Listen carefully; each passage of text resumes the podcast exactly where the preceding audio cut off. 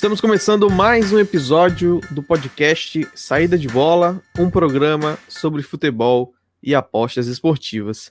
Eu me chamo Sérgio Ricardo Júnior e, como sempre, estou ao lado do professor Paulo Barreto no comando deste projeto. Tudo bem, Paulo? Tudo bem, Ricardo? Saudações aí para você e todo o pessoal que acompanha o nosso trabalho. Estamos aí mais, para mais um programa excelente, falando principalmente de Campeonato Brasileiro, que é o que está pegando fogo no momento.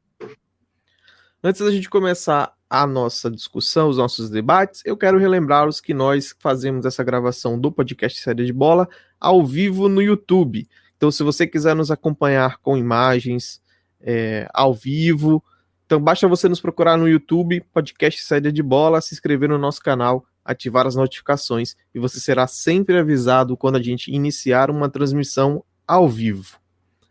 No primeiro bloco do Saída de Bola, a gente vai discutir Brasileirão, como o Paulo adiantou, mas também a gente vai discutir pela primeira vez, talvez um pouco mais aprofundado, um tema sobre apostas esportivas, que são as apostas de longo prazo. Mas antes, vamos passar é, pelo Brasileirão, a gente vai falar um pouco do, do times, dos times que estão ali no meio da tabela e para baixo da tabela, porque no segundo bloco nós vamos falar sobre apostas de longo prazo e, explorar o mercado de campeão brasileiro. Então a gente vai deixar as equipes ali que estão no topo da tabela para discutir um pouco mais no segundo bloco. Paulo, como é que você tem visto aí essa movimentação no bloco intermediário do Campeonato Brasileiro? Né? A gente tem ali Atlético Paranaense, Ceará, Corinthians, times que ainda brigam, que ainda vão, que almejam ainda uma vaguinha na Libertadores. A gente já tem um G7 no momento, já que o Palmeiras foi campeão da Libertadores no final de semana e já garantiu a vaga na, na Libertadores do ano que vem. Então a gente já tem um G7, porque o Palmeiras já tem a vaga, então ele tem ali, automaticamente ele passa uma vaga futura para o, o, colocado de baixo, que no momento é o Grêmio. Mas a gente tem alguns times que estão brigando por uma vaga na Libertadores, pelo menos sonhando com isso. Você acha que ainda tem chance de um Atlético, de um Ceará, de um Corinthians, ou do próprio Santos, que, tava que foi finalista dessa edição, mas ainda não tem vaga garantida no ano que vem, chegarem ali no, no, no Fluminense, no Grêmio, no São Paulo e beliscar uma vaga ano que vem? Ano que vem não, nessa temporada, né? Nessa temporada. eu também estou me confundindo muito cabeça. com isso. Verdade. Tem chance? Eu acredito que tenha, né? Por pontuação, é, a gente vê um pouco distante. É, você vê um, um Atlético Paranaense né, que está em oitavo colocado, junto com o Ceará, junto com o Corinthians, junto com o Santos, junto com o Atlético Goianiense, 45 pontos. É, e a equipe do Fluminense, 53. Esse Grêmio com 52 é, ainda vai passar por final de Copa do Brasil, então a gente não sabe é, até onde o, o, o, Renato vai levar a sério essa disputa do brasileiro, mas acredito que vai levar muito a sério, porque o Grêmio perder essa vaga para Libertadores, né, via Copa do Brasil e via também brasileiro, vai causar um baque enorme para o seu trabalho, acredito eu, que nem, nem isso vai segurar é, ele na equipe. Né? O Fluminense, você vê que é o quinto colocado, passou o Palmeiras, vem apresentando um futebol muito, muito, muito ruim depois da saída do Odaí, vinha acumulado é, pontos, era um time sem perspectiva de estar onde está, e tem 53 pontos, então não acredito muito no Fluminense, não acredito no, que seja um time tão forte, né? então não, não vejo com confiança para o Fluminense, é, vamos dizer assim, nadar de braçada e conquistar essa vaga. Né? Alguns, pela pontuação, podem pensar no Fluminense tentando uma vaga direta para a Libertadores. Isso aí seria um, um feito fantástico para a equipe depois do, do ano que o time teve. Eu estou demorando um pouquinho para passar do Fluminense, é que eu estou tentando olhar os próximos jogos do Fluminense. Então vai pegar o Bahia, vai pegar o Atlético Mineiro em casa, vai pegar o Ceará fora, pegar o Santos fora de casa também e encerra contra o Fortaleza. Então só tem carne de pescoço, né? Todos os times aí almejam alguma coisa e eu vejo o Fluminense com bastante dificuldade para conquistar muitos pontos nessas rodadas. Né? Hoje, contra o Bahia, se o Fluminense quer se firmar, é uma boa oportunidade. O Bahia vem muito mal, então, mas o Bahia precisa muito do resultado, né? Velha mostilinha aí que os apostadores falam, falam bastante. Então, do Fluminense, é isso. Eu vejo com essa possibilidade. Vejo também essa vaga do Palmeiras ameaçada. O Palmeiras já viajou para o Mundial, tem final aí também de Copa do Brasil, então já garantiu vaga na Libertadores, né? Então, Palmeiras aí, eu não sei qual vai ser esse Palmeiras, né? Acredito que seja o Palmeiras é, bem desinteressado dentro do Campeonato Brasileiro. Então, tem a vaga do Fluminense e a vaga do Palmeiras aí em jogo para todos esses times buscarem. Só que esses times, né, em nenhum momento foram times que é, você viu ali é, vamos dizer assim, com lastro, com, com reserva técnica. Né? Foram pequenos momentos de, de lampejos assim, de bom futebol. Vê um Corinthians que está nesse meio aí, sem mostrar em nenhum momento um bom futebol, joga duas, três partidas, consegue até alguns resultados sem jogar bem, mas não encanta. O Ceará está né, tá muito próximo do seu teto, se é que não já passou o teto que eu tinha para o Ceará na competição. Sei que você é até mais exigente com o Ceará do que eu, né? A gente já conversou várias vezes sobre isso, discordando alguma, algumas vezes desse tema. O Atlético Goianiense, esse com certeza já bateu seu teto faz tempo. Né? E o Red Bull Bragantino que vem melhorando, né? Só que 44 pontos, são muitos pontos atrás, né? Da equipe do Fluminense. Então tem que pontuar bastante, vai ter uma tabela difícil, pega o Flamengo aí na próxima rodada. Né? Então é isso, mais ou menos por aí. O Santos precisa muito, mas como é que o Santos vai lidar com a decepção de não ter vencido a Libertadores, né? Por mais que a perspectiva do time no começo da temporada não fosse essa, depois que você chega lá, né, aí a coisa muda, né? Então, como é que vai bater no Santos, né, ter perdido essa Libertadores e da maneira que foi, no finalzinho, depois daquele problema que teve lá com o Cuca, um jogo horroroso, por sinal, é um péssimo jogo de Libertadores, talvez um dos piores que eu já tenha assistido. Então, as vagas estão abertas, no entanto, esses times têm que jogar e convencer de uma maneira que eles ainda não convenceram ainda na temporada. Atlético Paranaense, meu Deus do céu, pensei que ia cair. Né? O time melhorou, está jogando melhor, conquistou pontos, mas não, o Atlético está muito longe do Atlético da temporada passada. O Atlético dessa temporada é muito distante do, do Atlético é, campeão da Sul-Americana, do Atlético que eliminou o Flamengo na Copa do Brasil, é, do Atlético que venceu o Inter na final e do Atlético que jogava o Campeonato Brasileiro e era tão dominante dentro de casa. Também vai muito por esse caminho. A minha expectativa ainda de uma surpresa, talvez de um time chegando, é realmente o Red Bull Bragantino, porque tem feito bons jogos, até quando até na derrota para o Inter, o Red Bull Bragantino jogou muito bem. A gente teve aquela polêmica lá do pênalti dado para o Inter, é numa bola que talvez batia no braço, ou tinha batido na barriga. É, não, não chegou-se a uma, uma, uma, uma 100% de certeza de onde aquela bola, aquela bola tocou. Mas, assim, é uma distância muito grande para cinco rodadas, né? O Fluminense, como você falou, já tem ali 53 pontos. O Red Bull Bragantino, que está em 13, tem 44. Então, você tirar nove pontos em cinco rodadas é uma coisa muito difícil. E o Fluminense conseguiu, né? Pelo primeiro turno que fez com o Odaí, conseguiu se colocar numa posição no campeonato que ele praticamente não é ameaçado há muito tempo. E como você falou, o desempenho do Fluminense é ruim. Fluminense vem de uma vitória contra o Goiás, mas aí é, é preciso considerar que é o Goiás, assim, o Goiás tenta ali lampejos de, de, de, de, de boa qualidade, mas assim, é um time fragilizado, é um time que quando toma um gol realmente é difícil de reverter. O único caso que a gente teve de reversão foi realmente contra o Santos, mas aí também é preciso pesar se foi um problema do Santos de desconcentração, se foi realmente um ímpeto do Goiás de vencer aquele jogo, de virar aquele jogo.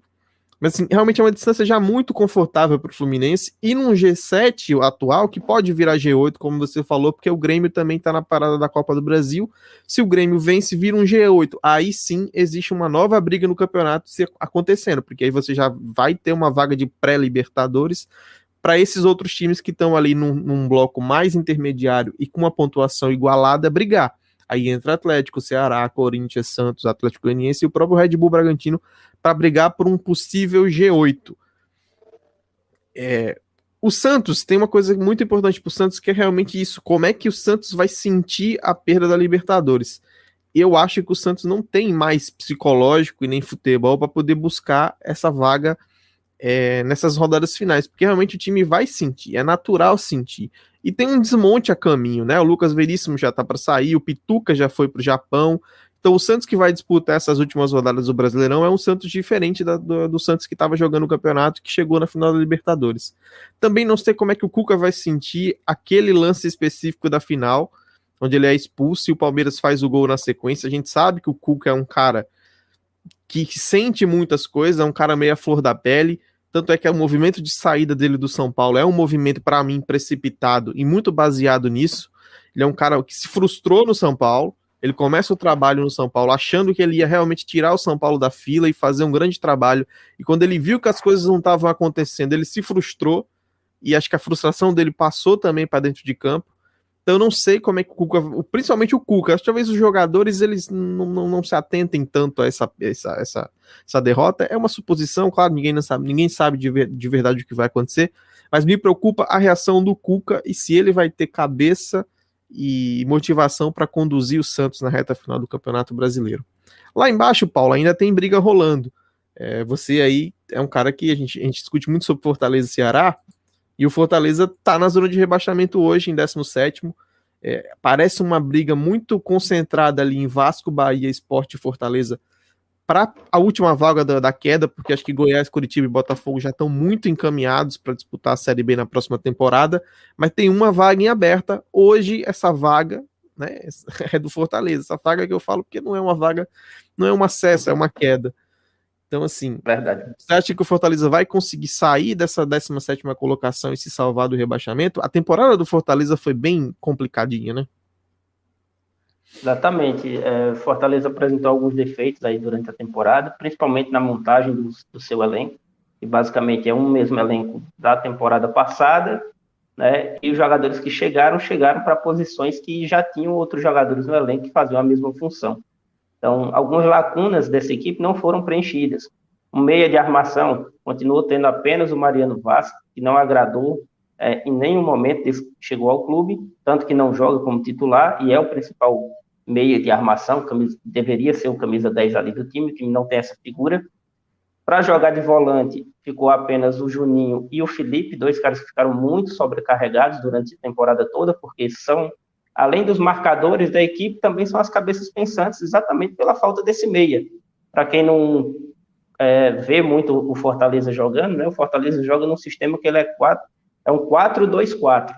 Né? Tem esses dois caras no meio, e jogam com quatro atacantes, dois caras de ponta, dois caras centralizados, onde esses dois centralizados se mexem bastante, muitas vezes até trocando de posição com os caras que jogam na ponta. Então, Fortaleza ficou muito com esse estilo de jogador, jogadores que jogam pelos lados do campo e muitas vezes são é, levados para jogar nesse meio, né? e ficou esse espaço, essa zona, é, vamos dizer assim, quase que deserta no meio campo do Fortaleza apenas para esses dois jogadores cobrirem. Estão sendo muito criticados pela torcida, é, Juninho, principalmente, é um jogador que era adorado pelo, pelo, pelos torcedores, está sendo muito criticado.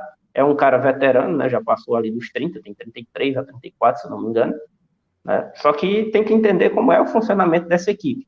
Na defesa, da mesma forma, só tem três zagueiros: o Jackson, o Paulão e. Sou muito ruim de nome, o, o estrangeiro lá, esqueci agora o nome dele. Quinteiro. Quinteiros, isso, Quinteiro. Então, também faltou isso na reposição. Tem dois bons laterais, tem dois laterais direitos ok também, mas faltou demais. Chegou o Ronald para jogar de volante, mas é muito abaixo. Até começou bem, fazendo algumas boas, boas partidas, né? Foi até deslocado para jogar pelo lado, mas enfim, muitas lacunas na equipe, é, dificuldades para montar o elenco. Eu falei disso no começo da temporada, né? É, quando fazia uma comparação, por exemplo, com o Santos, muita gente achava que o Santos é, tinha grandes chances de cair pelos problemas externos.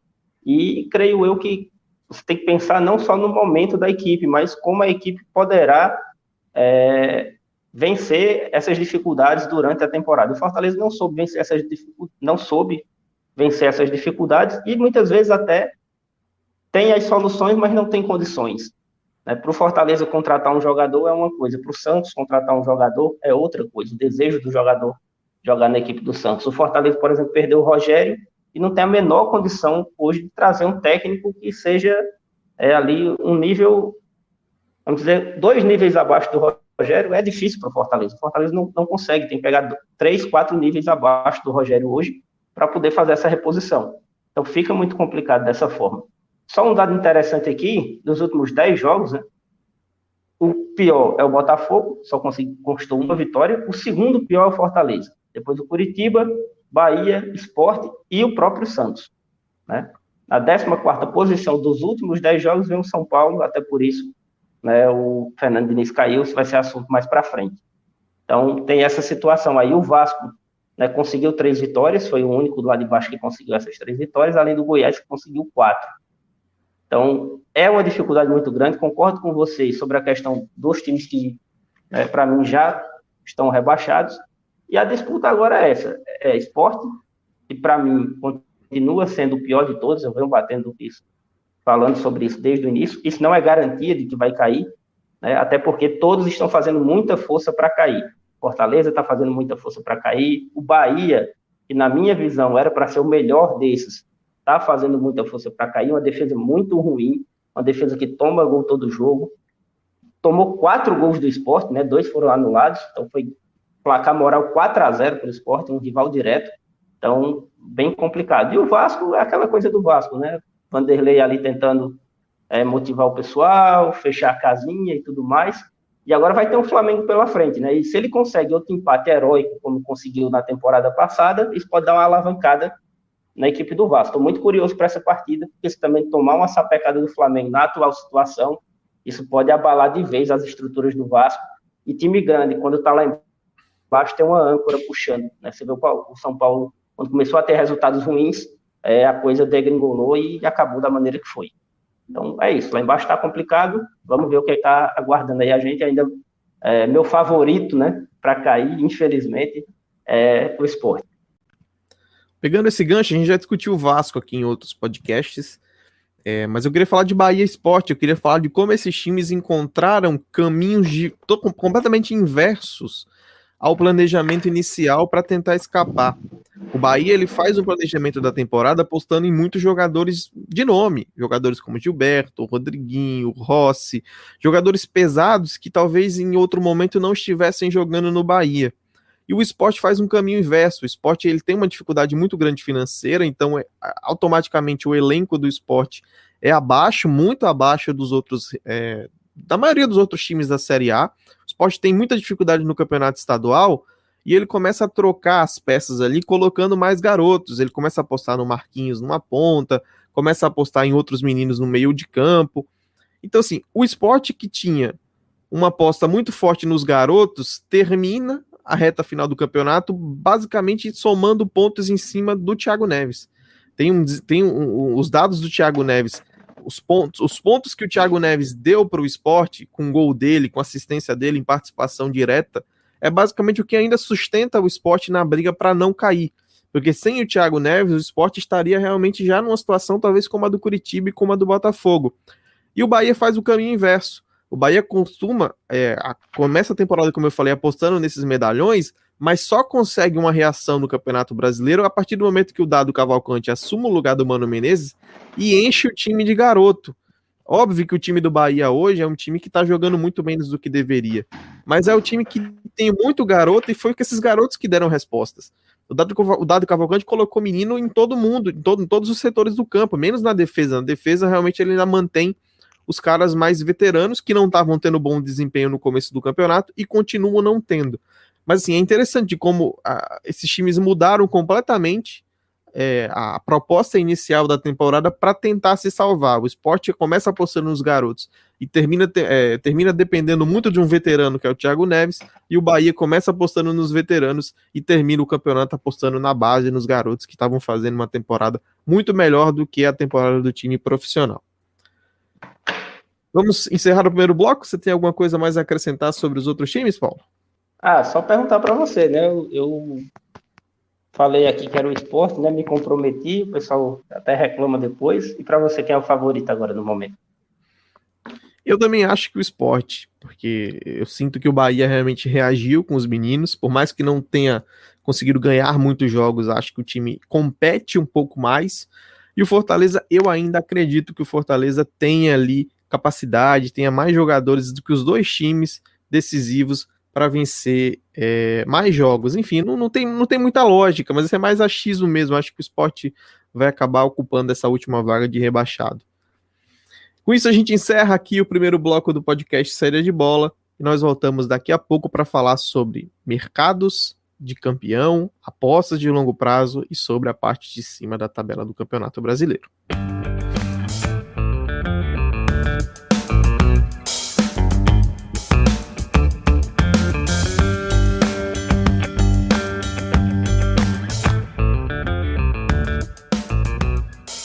Estamos iniciando agora o segundo bloco do Saída de Bola para discutir pela primeira vez, talvez, aqui no, no podcast, um tema sobre apostas esportivas com mais com mais tempo, com mais é, disposição para a gente discutir, para a gente falar, para a gente trocar ideia. A gente já começou abordando na, na, no último episódio coisas ali sobre bets especulativas. A gente vai falar hoje sobre as apostas de longo prazo. Muita gente nas apostas nem sabe que é possível fazer apostas de longo prazo. É, normalmente essas apostas são muito feitas e discutidas antes dos campeonatos começarem, né? A gente vai começar o campeonato. Vai ter o Mundial de Clubes, por exemplo, vou dar um exemplo. Vai ter o Mundial de Clubes agora começando, é, acho que nesse, nesse final de semana, se não me engano. Então a gente já começa a olhar ali as odds de campeão. Quem será que tem mais chance de ganhar o Mundial de Clubes? Então a, as casas de apostas em determinados momentos da temporada, elas disponibilizam é, odds para a gente tentar, é, tentar entender e fazer apostas sobre resultados que vão acontecer com muito tempo depois, né? Uma apostas de longo prazo. Então, se você faz uma aposta na primeira rodada do Campeonato Brasileiro para quem vai ser o campeão na 38 é realmente um tempo muito longo, por isso que se chama apostas de longo prazo. Eu, particularmente, já adianto aqui para começar o debate, eu não sou um cara muito fã desse tipo de aposta porque eu simplesmente esqueço de fazer. Não é que eu tenha nada contra o mercado, eu simplesmente esqueço de fazer. Eu estou na minha rotina ali de analisar jogo, jogo, rodada, rodada, e eu esqueço de tentar ir para um mercado mais alternativo, de tentar fazer ali, pegar uma odd mais alta, desproporcional. Eu não sei como é que o Paulo é em relação a esse tipo de aposta. Paulo, o que, que você acha das apostas de longo prazo? como é que a gente pode conversar sobre essas apostas, inserindo o Campeonato Brasileiro, por exemplo, nessa reta final que está brigando pelo título? Então, Ricardo, eu sou mais ou menos dessa sua escola, né? O, o meu dia a dia não deixa olhar muito para esse mercado, né? até por conta das poucas competições que, que, eu trabalho nesse sentido, né? Ou que eu trabalhei é, durante a minha carreira, né? Mas cada vez mais é um mercado que está crescendo, que as pessoas estão falando mais, e eu vou olhando, né? O Campeonato Brasileiro, por exemplo, né? Eu fiz algumas apostas na temporada passada, também fiz nessa, né? E você conta para tudo, né? Como você falou aí do Mundial, já está aberto aqui do Mundial, estou olhando até na, na Bet365, né? A casa mais é, popular aí para os apostadores brasileiros. Né? O Bayern de Munique está pagando 1,33, o Palmeiras está pagando 4,50, né? Para vencer esse Mundial. Então, é isso. É, no início da temporada, qual foi a aposta que eu fiz, né? Lá no, no Campeonato Brasileiro. É, a dificuldade para precificar esse tipo de mercado, ela é grande, pelo menos para mim, talvez outras pessoas tenham mais facilidade. Então, o método que eu uso é um método que eu chamo de método comparativo, eu também uso isso né, e usei muito, principalmente no meu início ali, é, para trabalhar, por exemplo, com handicaps asiáticos. Então, se eu pego um jogo né, e a linha está no menos um, né, e eu pego outro jogo, a linha está no menos 0,75, mas eu acredito que a diferença técnica dos dois jogos, do favorito para o underdog é a mesma, então eu vejo o valor no menos 0,75, porque me dá é, um potencial de qualidade das duas equipes igual e uma linha mais confortável num jogo. Então, para mim, esse é o que eu chamo de método comparativo, talvez não seja o melhor nome, né? Depois vou ser mais criativo e criar um nome para isso, aí falar um pouquinho mais. Então, no mercado para campeão, eu vejo mais ou menos dessa forma. E qual foi a minha aposta? Né? Foi internacional para vencer o Campeonato Brasileiro na época. O Flamengo abriu com a odd muito próxima de 2. Essa é a minha memória muito curta. É, algum ouvinte aí, o pessoal que está vendo no YouTube, pode até colocar aqui, se lembrar qual eram as odds aí no início, né? E por que, que eu apostei no Inter, né? Coloquei uma unidade ali no Inter. Por, um, por quê? Porque o Inter estava pagando 22, cara. Estava pagando uma odd 22. Bom, uma odd 22 é muito ou é pouco para o time ser campeão brasileiro? Eu usei essa lógica comparativa. O Grêmio, que na minha visão estava muito próximo ao Inter, tem que lembrar que o Inter lá no começo do campeonato tinha Cudê, tinha Guerreiro no ataque, era um elenco que não deixava tanto a desejar para o Grêmio. Alguns concordavam que o Grêmio era melhor. Na minha visão, o Inter jogava melhor do que o Grêmio, inclusive na temporada. Lembro que teve um embate entre eles né, que saiu até com vitória do Grêmio no Campeonato Gaúcho ainda, e eu fiz a entrada no Inter, porque o mercado estava dando favoritismo para o Grêmio que eu não concordava. Na época, não sei se foi um dupla chance ou foi um mais 0,25, não estou lembrado na época. E uma diferença de tantos ticks para dois times que não são tão diferentes, na minha opinião, isso mostra um valor para o lado do Inter. O Grêmio estava pagando menos de 10, o Inter estava pagando 22. Então foi essa a entrada que eu fiz lá no início da temporada. Infelizmente, foi numa casa que não tem como você fazer cash out, então ela vai rolar até o final, né? Só que ali a gente tem a Bet365 como opção para isso, você tem a Betfair também como opção, acho que a 188bet também oferece. esse tipo de mercado. E é isso. Hoje a gente está com as odds abertas, acredito que você vai falar, né? E a gente vai falar da odd de cada time e é, como esse time chegou nessa situação, o que, é que a gente vê mais para frente. É, não sei como é que você vai levar o programa, mas é isso. Para falar um pouquinho do começo, não sei se eu elucidei bem aí as questões do mercado é, antes do início da temporada, mas a dica é essa, sempre você tentar comparar a qualidade dos times e ver as odds, que aí talvez fique mais fácil para você enxergar algum tipo de valor. Só para complementar, assim, é, é só para deixar mais, mais elucidado mesmo para quem está acompanhando, as apostas de longo prazo elas não se resumem somente a campeões, tá? Vou dar um exemplo de Big Brother. Começou o Big Brother, o Big Brother na semana passada e algumas casas de apostas disponibilizaram diversos tipos de apostas de longo prazo. Por exemplo, você pode apostar numa casa de apostas hoje quem vai ser a melhor participante feminina ou quem vai ser o melhor participante masculino, ou seja, quem vai ser eliminado por último, quem vai sobrar de todos os participantes homens, de todos os participantes, de todas as participantes mulheres. E a gente pode também, talvez, num campeonato de maior proporção, porque essas apostas também têm a ver com a, a representatividade do campeonato. É difícil a gente ter uma aposta de, de, de longo prazo disponível para um campeonato estadual pequeno aqui do Rio Grande do Norte. Mas é natural que a gente tenha um mercado de campeão por um campeonato estadual de São Paulo, que é uma cidade maior, que tem um pouco mais de representatividade em relação a peso de apostas esportivas. Então, assim, só para deixar realmente elucidado para quem está nos acompanhando, que talvez não tenha tanto domínio sobre as apostas de longo prazo, apostas de longo prazo são muito amplas, tem vários tipos de mercado, e a gente vai explorar aqui mais os mercados de campeão, porque são os mercados mais comuns dentro dessa amplitude maior do, do das apostas de longo prazo. Por falar em mercado de campeão, eu estou aberto aqui com uma casa de apostas que está oferecendo uma odd de 1,53 para o Internacional ser campeão brasileiro. A gente tem a tabela do Campeonato Brasileiro, brasileiro hoje. Todos os times estão com 33 jogos, ou seja, ninguém tem mais jogo a menos.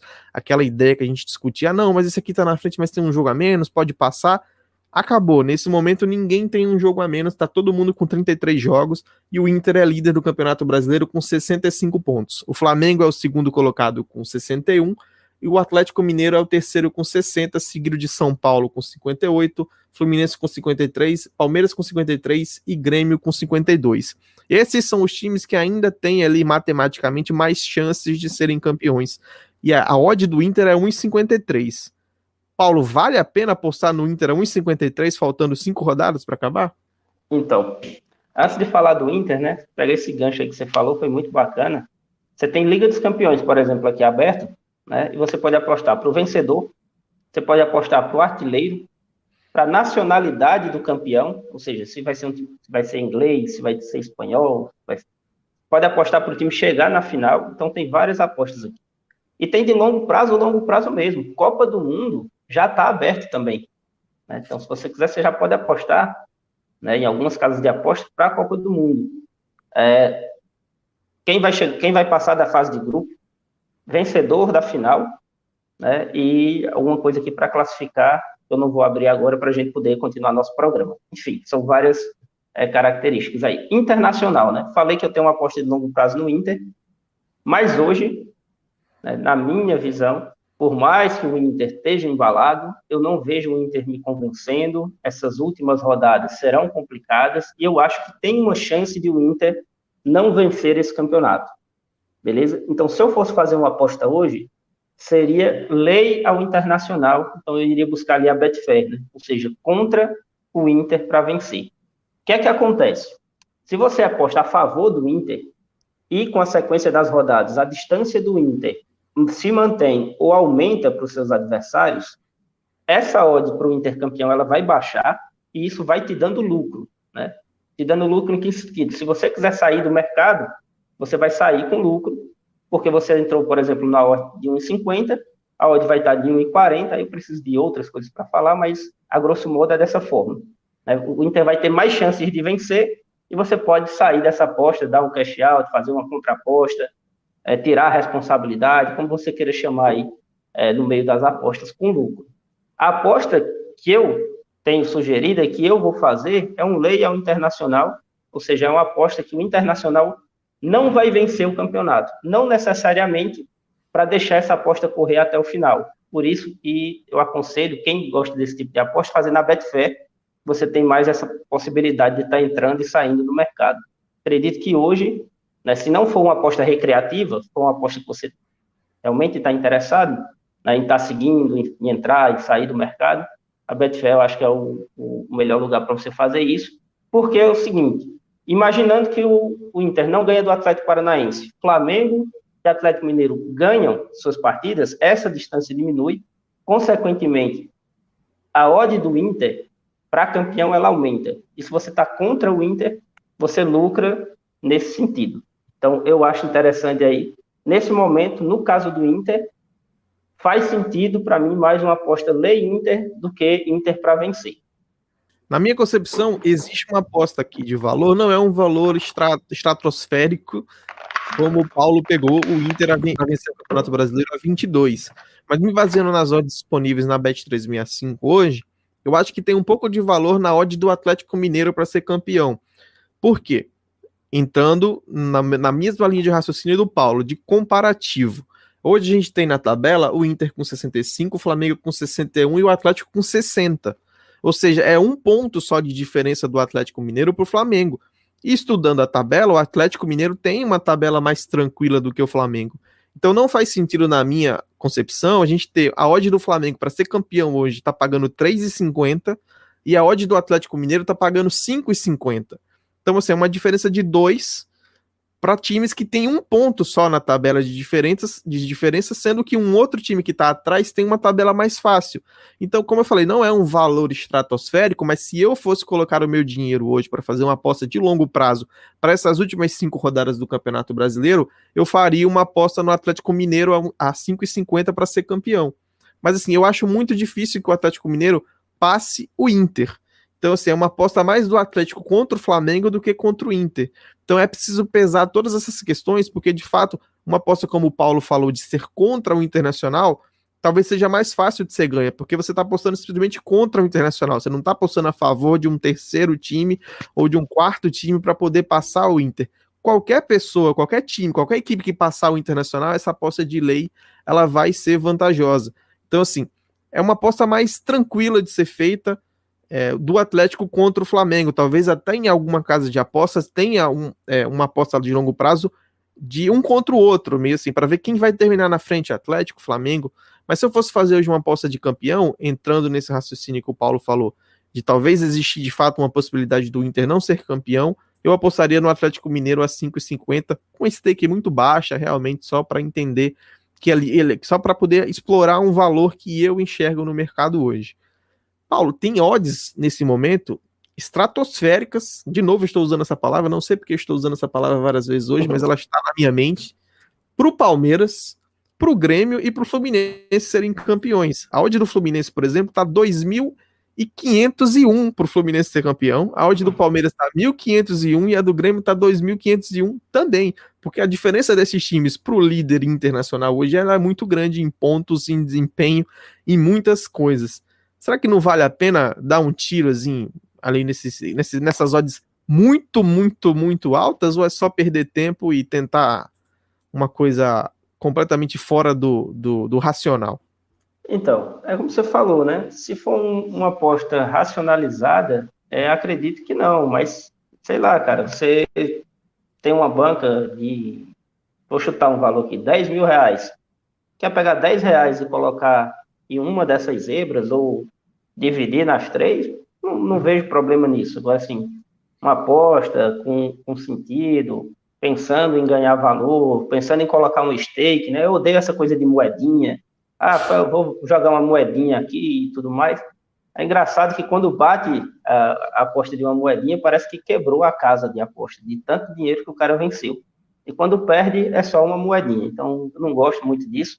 Tanto é que eu falei aqui, minha aposta no Internacional foi de uma unidade, né, que é a minha aposta é, mínima, eu não aposto menos de uma unidade, então não, isso me evita fazer, tá sempre fazendo essas é, apostas que não fazem muito sentido no meu método. Isso não quer dizer que é o, o normal, que é o correto. Uma coisa que eu estava estudando era uma aposta a favor de São Paulo, né? Só que eu percebi aqui que o jogo do São Paulo com o Palmeiras foi adiado, né? E qual era o sentido dessa, dessa pesquisa minha? O São Paulo está pagando aqui. Olha aí para mim, por favor, que eu acabei saindo aqui. Do... 34 aqui, na, na 365.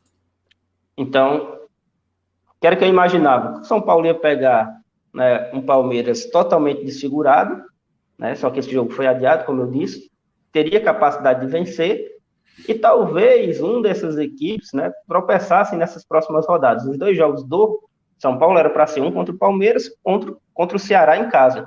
Motivado por essa mudança de técnica e tudo mais, a gente sabe como acontece no futebol brasileiro, muito se fala, tinha problema interno ali com os jogadores, então os jogadores buscando dar uma resposta, também não sei se é verdade, é só para né, o São Paulo que mais uma vez troca de técnico na reta final. O, o, já falando do São Paulo, que eu já comecei, né? Muitas vezes os técnicos colocam a corda no seu próprio pescoço. Foi o que aconteceu com o Ramon no Vasco. O Vasco começou muito bem, e aí quando os resultados começaram a decair, né? O, o Vasco não entendeu que ali já estava muito mais do que o limite. O Vasco já tinha dado muito mais do que o que se pretendia dele. Se os resultados do Ramon tivessem sido vitória, empate, vitória, empate, vitória, empate intercalado, né, não tivesse pegado a bad run, trazendo aqui para os apostadores de resultados, ele não teria sido demitido. A mesma coisa do Fernando Diniz, um quarto lugar para o São Paulo, quarto, brigando pelo terceiro e tudo mais, uma briga ali entre os quatro primeiros, eu acho que era o objetivo do São Paulo no ano. O objetivo do São Paulo no ano na minha visão, pelo menos um objetivo realista, não era ser campeão brasileiro, até porque Flamengo e Palmeiras e Atlético né, estavam no patamar acima. O São Paulo estava no patamar ali que ia brigar com o Inter, Grêmio e quem mais? Acho que com o Inter e Grêmio. Né? Então, a expectativa do, do São Paulo é de chegar entre o sexto e o quarto, a sexta colocação e a quarta. Só que bateu em cima, e aí veio todas essas derrotas, veio a Bad Rally do São Paulo também, e aí não suportou. Já tinha acontecido com a Aguirre da mesma forma, bateu lá em cima, chegou em primeiro lugar, começou a perder, e aí a coisa degringolou. Então, assim, nem essa entrada no São Paulo eu não vejo muito valor. A favor de um time eu vejo valor da mesma forma que você disse aí, é, sem tirar nem pôr, sobre a questão do Atlético. Se eu tivesse fa fazer uma aposta a favor de alguém, seria a favor do Atlético, seguindo o mesmo raciocínio aí, não vou repetir tudo de novo. Pô, acho que falar também não, não falei muito do São Paulo, porque realmente eu vejo o time muito fragilizado em muitos aspectos. Acho que mentalmente, tecnicamente, essa troca, eu tenho minhas dúvidas se ela vai surtir efeito. Acho que ela vai surtir um efeito negativo maior no, na equipe nessas últimas, finais, nessas últimas rodadas. Acho até que o São Paulo não vai conseguir uma vaga direta para Libertadores. Acho que existe essa possibilidade muito real. Talvez ela, ela, ela venha nessas últimas rodadas ali para pegar é, torcer, eu só acho, acho, que o São Paulo tem que torcer para o Grêmio ser campeão da, da Copa do Brasil. O Algoz Grêmio foi onde tudo começou. A eliminação do São Paulo para o Grêmio na Copa do Brasil é onde começa essa bad run, como você falou, do São Paulo na temporada. Acho que agora o São Paulo tem que torcer para o Grêmio ser campeão, porque aí aumenta o G7 atual para G8 e aí fica muito tranquila a situação do São Paulo de conseguir uma vaguinha na Libertadores do ano que vem. Concordo muito com você, acho que o São Paulo bateu no teto muito rápido e aí depois ficou vítima dos próprios resultados positivos. Vamos fechar o segundo bloco, Paulo? Mais alguma coisa a acrescentar? Não, acho que não. É só para a última coisa ainda sobre o mercado, né? Por exemplo, você vê a diferença do Campeonato Brasileiro, né, para um campeonato inglês. Eu acabei de abrir aqui Premier League, ainda falando em aposta de longo prazo. Para o Brasileirão, você só encontra mercado de vencedor. Para o campeonato inglês, eu estou vendo aqui um, dois, três, quatro, cinco mais 4, 9, mais 4, 13 mercados diferentes. Chegar no top 6, chegar no top 6, terminar por último, acabar na pior metade da tabela, é, principal marcador, que é o artilheiro, é, acabar entre os 10 primeiros, terminar no top 4, ser rebaixado. Então, são várias alternativas aí de mercado de longo prazo. E para você ver a diferença de amadurecimento de mercado, né? Como o futebol brasileiro ainda tem muito espaço para percorrer né, para chegar no mercado maduro, como é o mercado do futebol europeu, por exemplo. Boa, são essas diferenças de ligas e tamanhos e relevâncias, como o Paulo falou e eu falei também lá atrás. É, espero que o futebol brasileiro um dia siga crescendo no meio das apostas esportivas e a gente tenha, talvez daqui a três anos, quatro anos, cinco anos, não sei como é que vai ficar esse negócio de regulamentação que está sendo discutida na Câmara. Eu espero que o futebol brasileiro evolua e se torne uma referência, um mercado grande e relevante nas apostas esportivas. Com isso, nós terminamos o segundo bloco do podcast Série de Bola e voltamos daqui a pouco para finalizar o programa com os nossos quadros, os carimbos e as dicas da semana.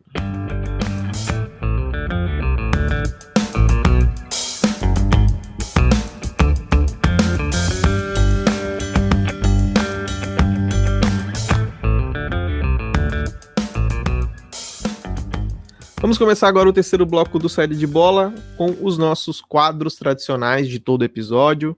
Eu gostaria que o Paulo desse aí o primeiro, começasse é, hoje com um carimbo positivo. Hoje eu resolvi inverter a ordem. A gente começa sempre falando do negativo, vamos falar do positivo. Quem merece o carimbo de arretado da semana, na sua opinião, Paulo?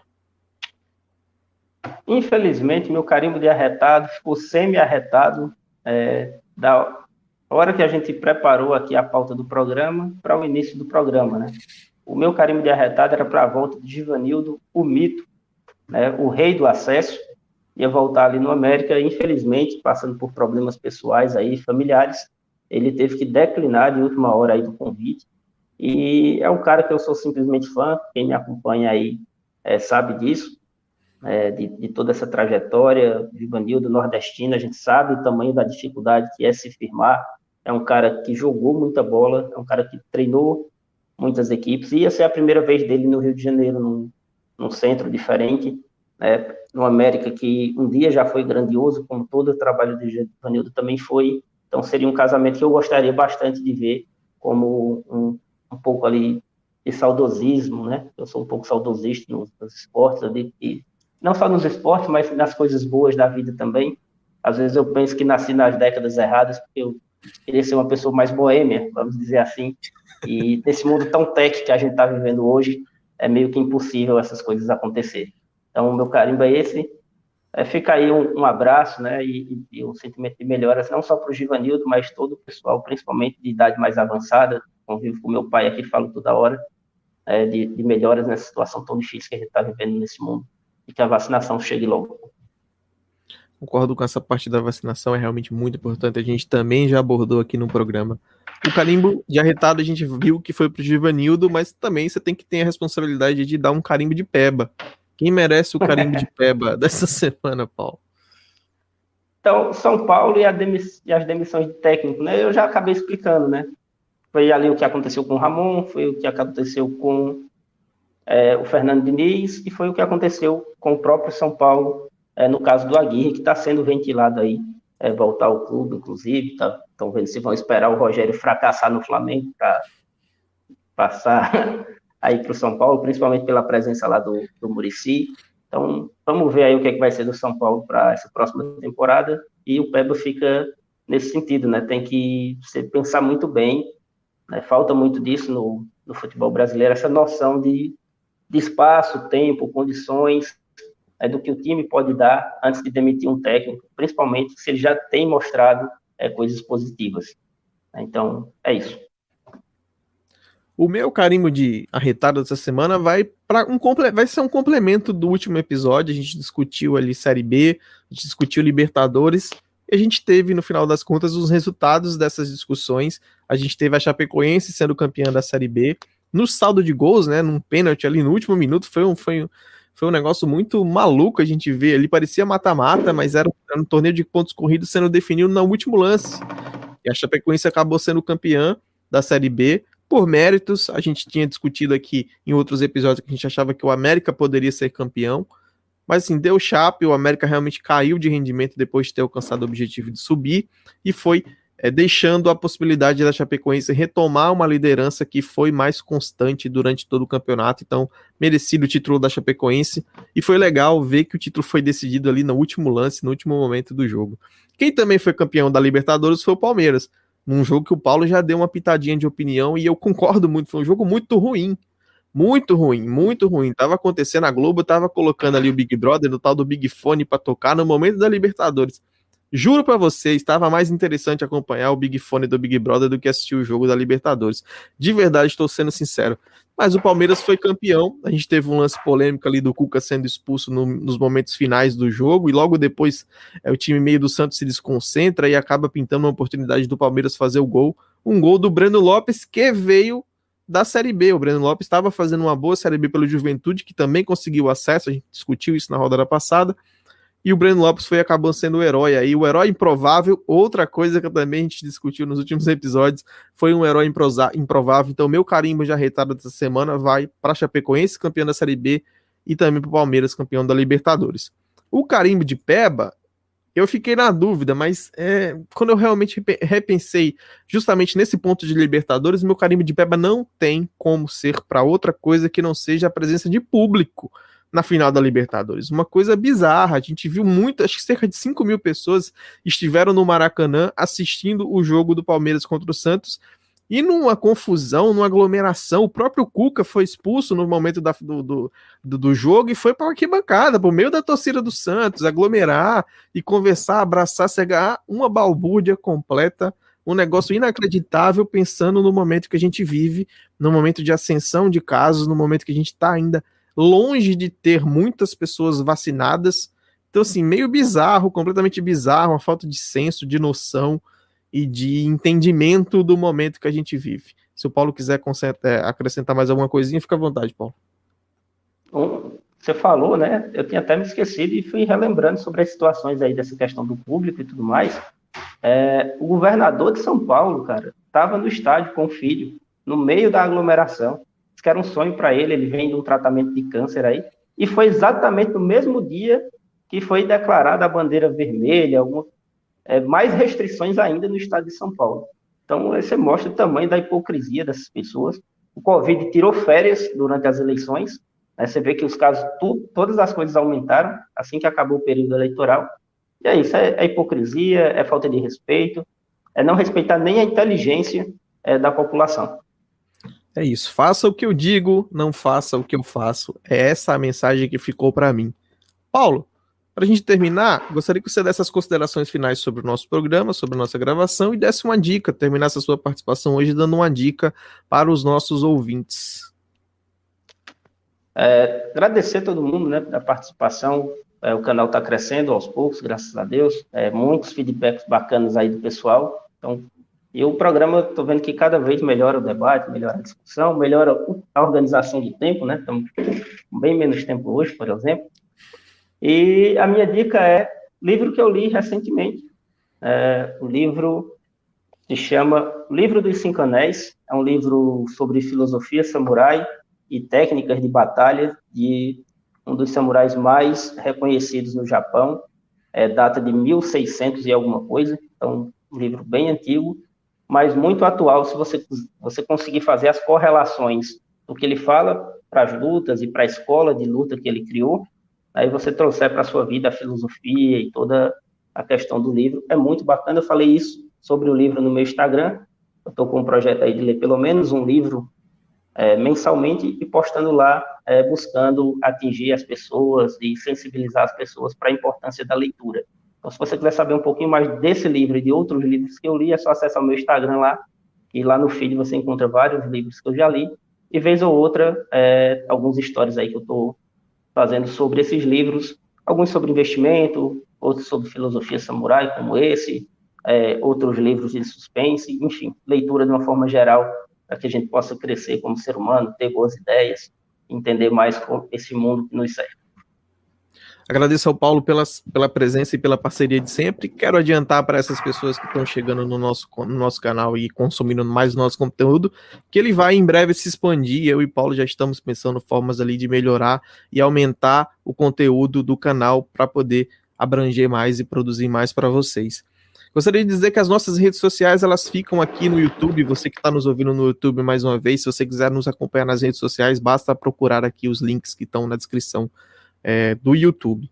A minha dica para encerrar o nosso programa é uma dica que também tem a ver com apostas esportivas. Eu tive duas conversas recentemente sobre isso e eu queria sugerir dar a dica para você que tem interesse de contratar um serviço de tipster, um serviço de alguém que vai te mandar dicas de aposta para que você procure sempre mais, o máximo de informações possíveis antes de assinar um serviço. Eu tenho o meu serviço disponível, o Paulo tem o serviço dele disponível, e tanto eu quanto ele, quanto outros apostadores sérios do mercado, estamos sempre disponíveis para ouvir, tirar dúvidas e responder as perguntas que todos os, os potenciais clientes têm sobre os nossos serviços.